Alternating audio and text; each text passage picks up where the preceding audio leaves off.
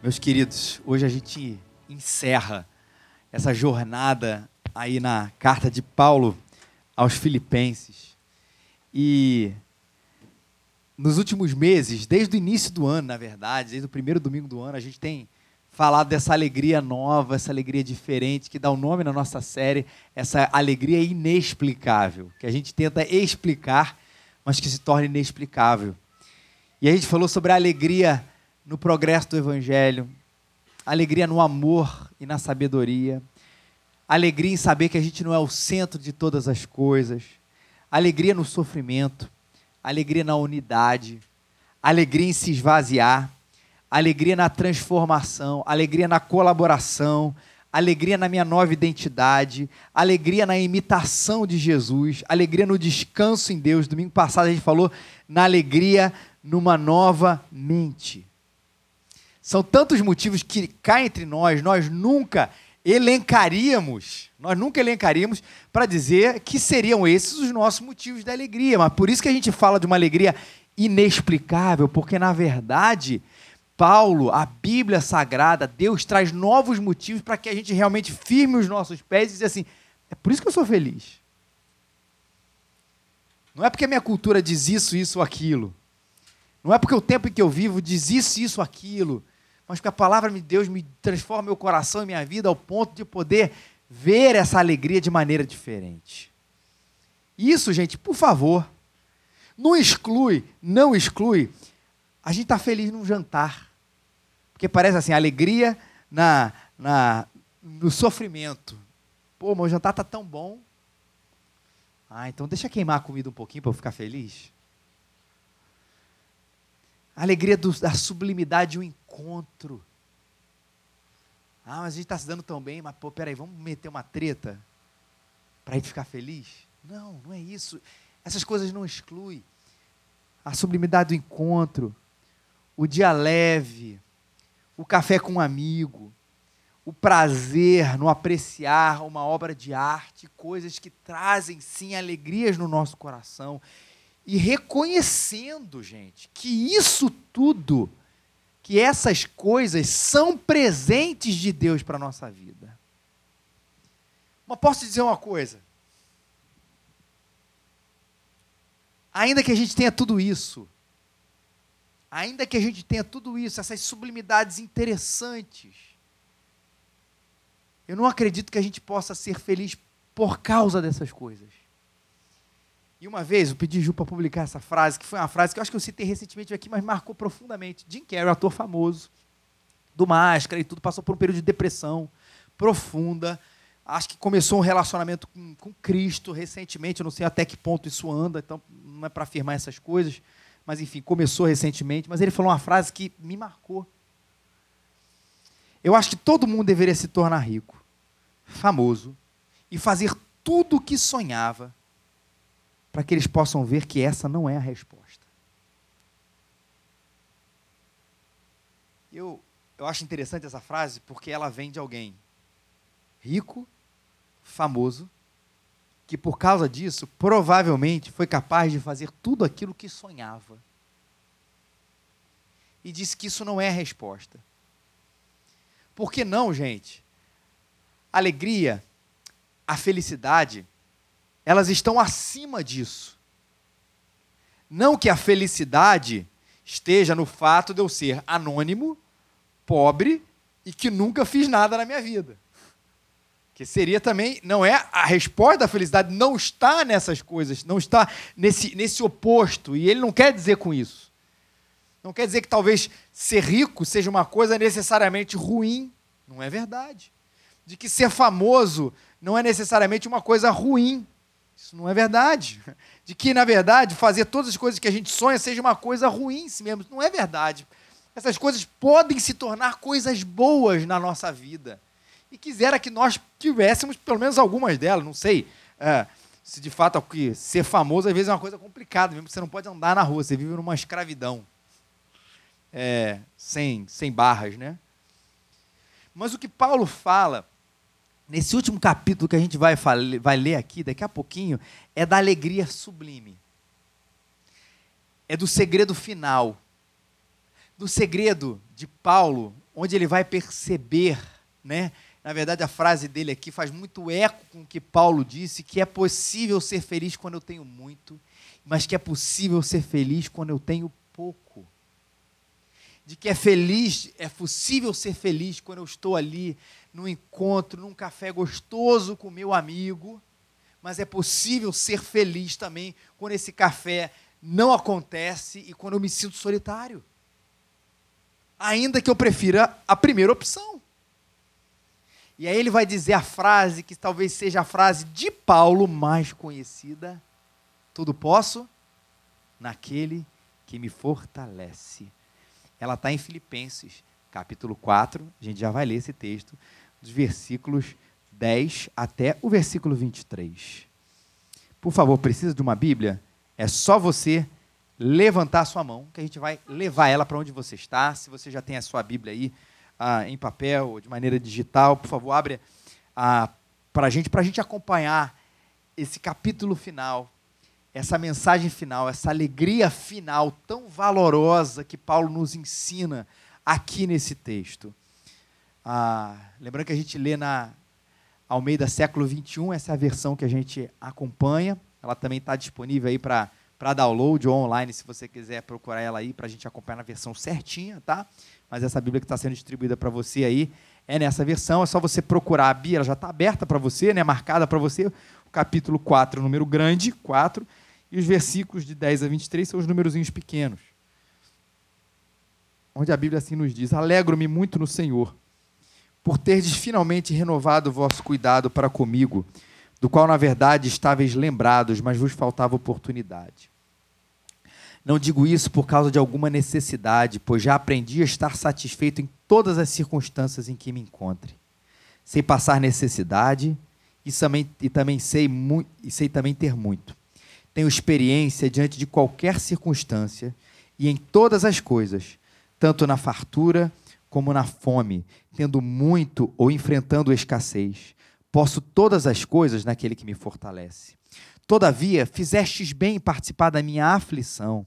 Vocês sabem, ó Filipenses, que no princípio do Evangelho, quando parti da Macedônia, nenhuma igreja se comunicou comigo quanto a dar e receber, mas somente vocês. Pois enquanto eu ainda estava em Tessalônica, supristes as minhas necessidades não só uma vez, mas duas. Não que eu procure doações, mas procuro o fruto que amplie o vosso crédito mas tenho tudo, até em excesso, tenho amplos suprimentos, depois que recebi de Epafrodito que enviastes, como aroma suave, sacrifício aceitável e agradável a Deus. O meu Deus suprirá todas as vossas necessidades, segundo a sua riqueza na sua glória em Cristo Jesus. Ao nosso Deus e Pai, seja dada a glória pelos séculos dos séculos. Amém. Cumprimentai cada um dos santos em Cristo Jesus. Os irmãos que estão comigo vos cumprimentam. Todos os santos vos cumprimentam, principalmente os da casa de César. A graça do Senhor Jesus Cristo esteja com o vosso espírito. Na dinâmica da vida, Paulo aprendeu a viver em toda, em qualquer circunstância. Você já imaginou a liberdade que é viver assim?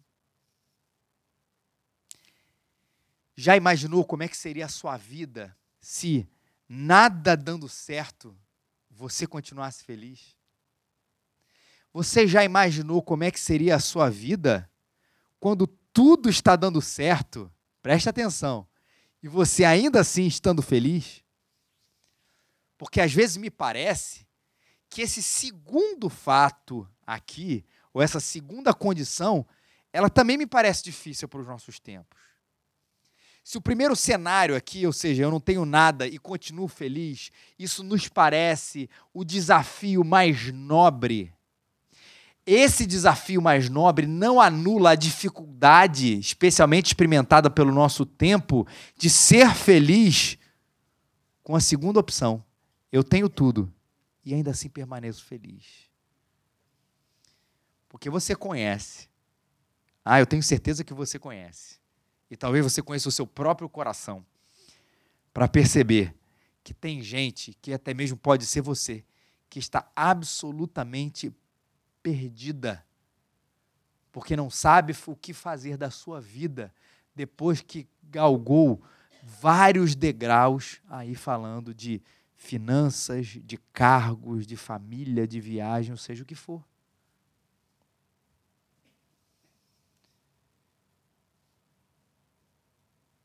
E que fica se perguntando, depois disso tudo, o que é que eu preciso para ser feliz? Porque eu já galguei tudo. Eu já fui a todos os lugares. Eu já alcancei o que eu precisava alcançar, e numa idade de cedo. E agora? Nessa equação da quantidade, na geração do tem tudo, a gente percebe gente ficando cada vez mais infeliz. E a gente não está falando, preste atenção, que talvez tenha a sua mente criança e adolescente. Antigamente, né, o presente era no dia das crianças e no dia dos, do Natal e no dia do aniversário. E ganhava um boneco, uma boneca, uma bola, uma casinha, seja lá o que for. Porque tudo era muito mais caro, a gente às vezes tinha menos dinheiro e a gente. E hoje, a, a, um boneco de um super-herói, pelo menos que essa é a minha realidade, não custa ou custava a fortuna do que custava quando a gente era um pouquinho menor. Hoje, um adolescente tem um celular de ponta. E ele acessa a, a, a conteúdos, e aí eu não estou falando de conteúdos ruins, mas de entretenimento, de coisas que há, há, pouco tempo a gente não acessava ou nem sonhava em ter. Um adolescente ter um celular de ponta na sua mão, ou coisas parecidas assim, um, um videogame que, caramba, parece mais um filme. E a gente pensa neles. Essa geração tem tudo. E mesmo assim reclama. E essa geração tem tudo. E parece que está cada vez mais infeliz. Mas eu não estou falando somente deles aqui. Apesar de poder estar tá incluindo, estou falando da gente adulto que parece estar enfrentando esse mesmo dilema e que acaba, no meio de uma pilha quantitativa de coisas, de viver no absoluto inferno e não sabe qual é a resposta para ter uma sensação maravilhosa de ser feliz. E Paulo aqui disse assim: Eu aprendi. Eu tenho a experiência e deu certo comigo. Porque eu já tive tudo e já tive nada. Porque eu já tive muito e já tive pouco. E eu aprendi a viver em ambas as situações. De dar graças a Deus quando nada tinha.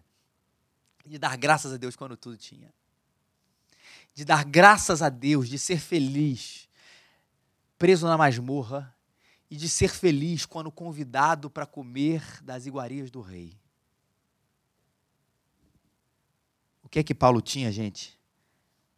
Numa resposta simples e verdadeira, ele tinha Jesus. E isso era o suficiente ao ponto da sua célebre frase ser dita aqui nesse texto: Tudo posso naquele que me fortalece, ou na nossa versão, posso todas as coisas naquele que me fortalece. Eu vou repetir o tudo posso naquele que fortalece, que parece que virou a, a frase mais lembrada, a versão mais lembrada por nós. Paulo não está apontando para ele, como às vezes a gente vê, a, a, a, talvez uma das top five frases e versículos mais mal interpretados no mundo. Primeiro, eu não julgueis. E segundo, eu tudo posto aquele que fortalece. Quando Paulo está apontando para quem? Para Cristo. A ênfase, que é a mal interpretação desse texto que a gente vê aí por aí, é o eu posso tudo, porque eu sou Paulo. E tem um cara atrás de mim aí, um tal de Deus, um tal de Jesus, que me dá uma forcinha para eu vencer as coisas, porque eu posso todas as coisas. Essa é a versão equivocada da história. Quando Paulo está, na verdade, enfatizando que eu posso tudo, porque o principal da minha vida é que eu tenho alguém que me fortalece. E o que é que Jesus, que reconciliou Paulo com Deus, que mudou o coração de Paulo, que converteu a ele, o que, que esse Jesus deu para ele? Primeira coisa, duas coisas só, ele deu satisfação. Porque eu já aprendi a estar satisfeito em todas as circunstâncias em que me encontre. A palavra satisfação autarques, autarquia e tudo, literalmente autossuficiente não é o acomodado, mas é o verdadeiramente feliz. Por que eu estou enfatizando que não é o acomodado? Porque ele até pode gostar de uma circunstância melhor. Porque ele até pode preferir passar suas férias na Europa do que passar as suas férias no seu apartamento, na sua cidade. Ele pode preferir isso. Porque ele pode, diante de uma escolha, dizer: Ah, eu prefiro andar nas ruas parisienses do que nas ruas cariocas.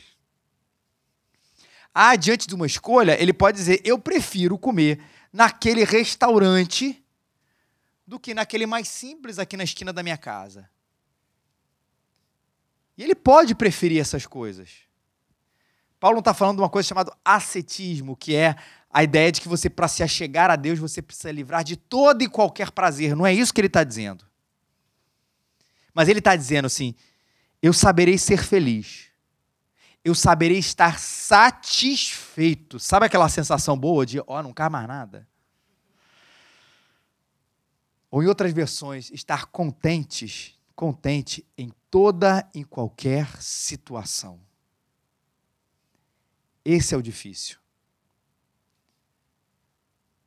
Porque quando a gente elege uma coisa que sem aquilo a gente não dá, a gente não pode ser feliz, na verdade, nós tiramos aquilo do lugar da bênção e colocamos a bênção no lugar do ídolo.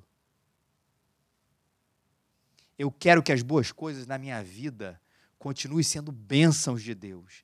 E eu possa desfrutar de coisas maravilhosas aqui nessa vida, mas no momento em que eu preciso dessas coisas, sem elas eu não consigo mais ser feliz, ah, eu comecei a ser escravo, elas começaram a ser minhas donas. Paulo diz: não seja assim, seja contente, ao suficiente, saiba estar satisfeito.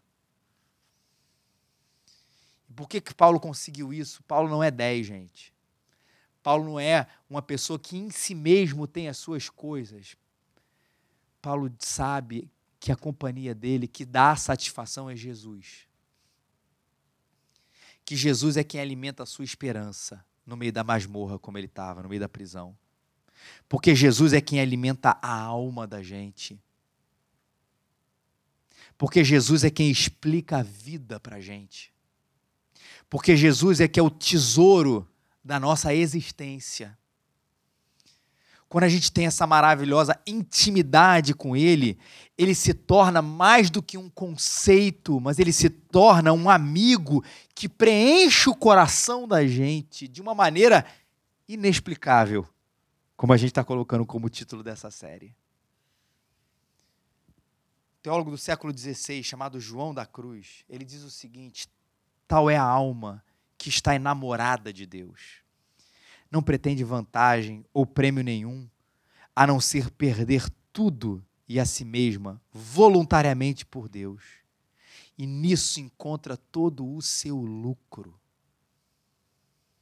Uma alma enamorada de Deus quer perder tudo para encontrar o Senhor. Reconhece as coisas boas como bênçãos e não como ídolos porque ele está satisfeito no Jesus, que é o namorado, o amor, o amante da sua alma. O que, que eu faço para conseguir Jesus? Esse produto maravilhoso? Não. A pergunta é certa: o que Jesus fez para ter você? Porque a história do Evangelho não é homens procurando Jesus fazendo sacrifícios para encontrar aquele que nos satisfaz. A história do Evangelho é exatamente o contrário.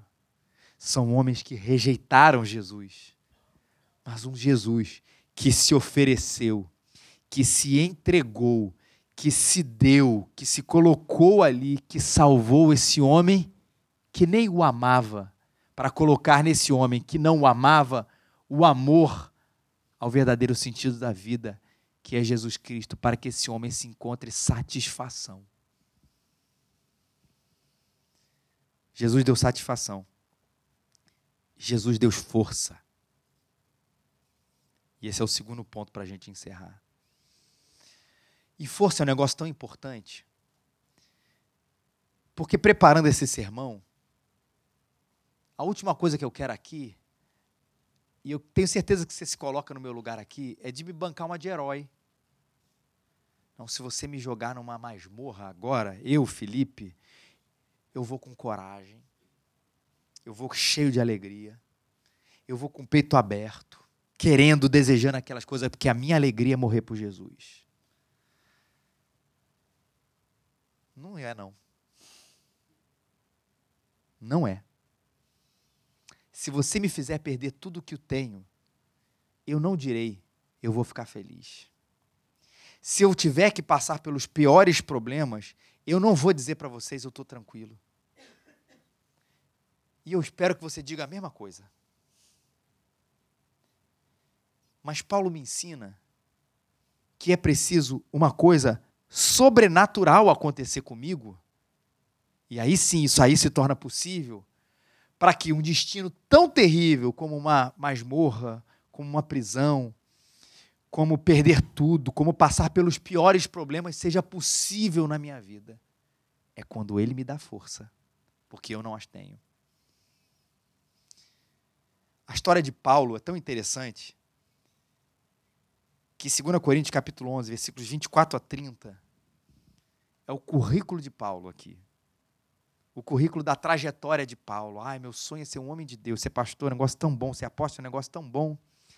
Aí ele vai dizer, é verdade, recebi dos judeus 50 quarentenas de açoite menos um. Três vezes fui açoitado, açoitado com varas. Uma vez fui apedrejado. Três vezes sofri naufrágio. Uma noite e um dia passei no abismo. Em viagem, muitas vezes, em perigos de rios, em perigos de salteadores. Paulo morava no Rio. Em perigo dos da minha nação, em perigo dos gentios, em perigos na cidade, em perigos no deserto, em perigos no mar, em perigo entre falsos irmãos, em trabalho e fadiga, em vigília muitas vezes, em fome e sede, em jejum muitas vezes. Em frio e nudez. Jejum não está falando aqui de jejum espiritual, eu não tinha o que comer. Frio e nudez. Além das coisas exteriores, me oprime cada dia o cuidado de todas as igrejas, o zelo de cuidar por todo mundo. Quem enfraquece, que eu também não enfraqueça. Quem se escandaliza, que eu não me abrase. E aí ele diz: se eu convém gloriar-me, me gloriarei no que diz respeito à minha fraqueza. Aí eu faço o link com Filipenses 4,13, porque eu posso todas as coisas naquele que me fortalece. Nenhum homem pode passar por essas coisas e não pedir para sair. Nenhum homem pode passar por todas as coisas e ficar animado como sua força interna. Só pode passar por isso porque Deus dá força. Lutero escreveu no Castelo Forte, né, para mim a parte mais brilhante do, do hino, o hino da reforma protestante. Ele disse: Temos de perder família, bens, prazer, se tudo se acabar e a morte enfim chegar, com ele reinaremos. Se diante de nós tiver que perder família, bens, prazer e a morte enfim chegar, com ele reinaremos. Ah, é só entendendo tudo posso naquele que me fortalece que a gente consegue passar por todas essas coisas. Porque ninguém está preparado. Ninguém consegue. Ninguém por si mesmo será feliz por sofrer por evangelho. Ninguém por si mesmo será feliz por perder as suas preciosidades. Mas nessa hora que a gente percebe que Cristo é a nossa força. É na angústia que a gente pode entender que nós não estamos sozinhos. É na angústia que a gente consegue perceber que Deus, se não muda as circunstâncias, o que é que ele faz? Ele muda o meu coração para enfrentar as circunstâncias do jeito que elas estão. Que é na angústia e na dificuldade, que é na minha tristeza, que se eu não recuperar absolutamente nada, Ele vai me fazer uma pessoa nova para que eu possa, diante dessas novas circunstâncias, permanecer de pé. Quem faz isso, gente? Somente aquele que faz os ventos pararem, os mortos ressuscitarem que pode fazer hoje, eu e você, a despeito de qualquer circunstância, a gente poder experimentar uma alegria inexplicável. Vamos ficar de pé.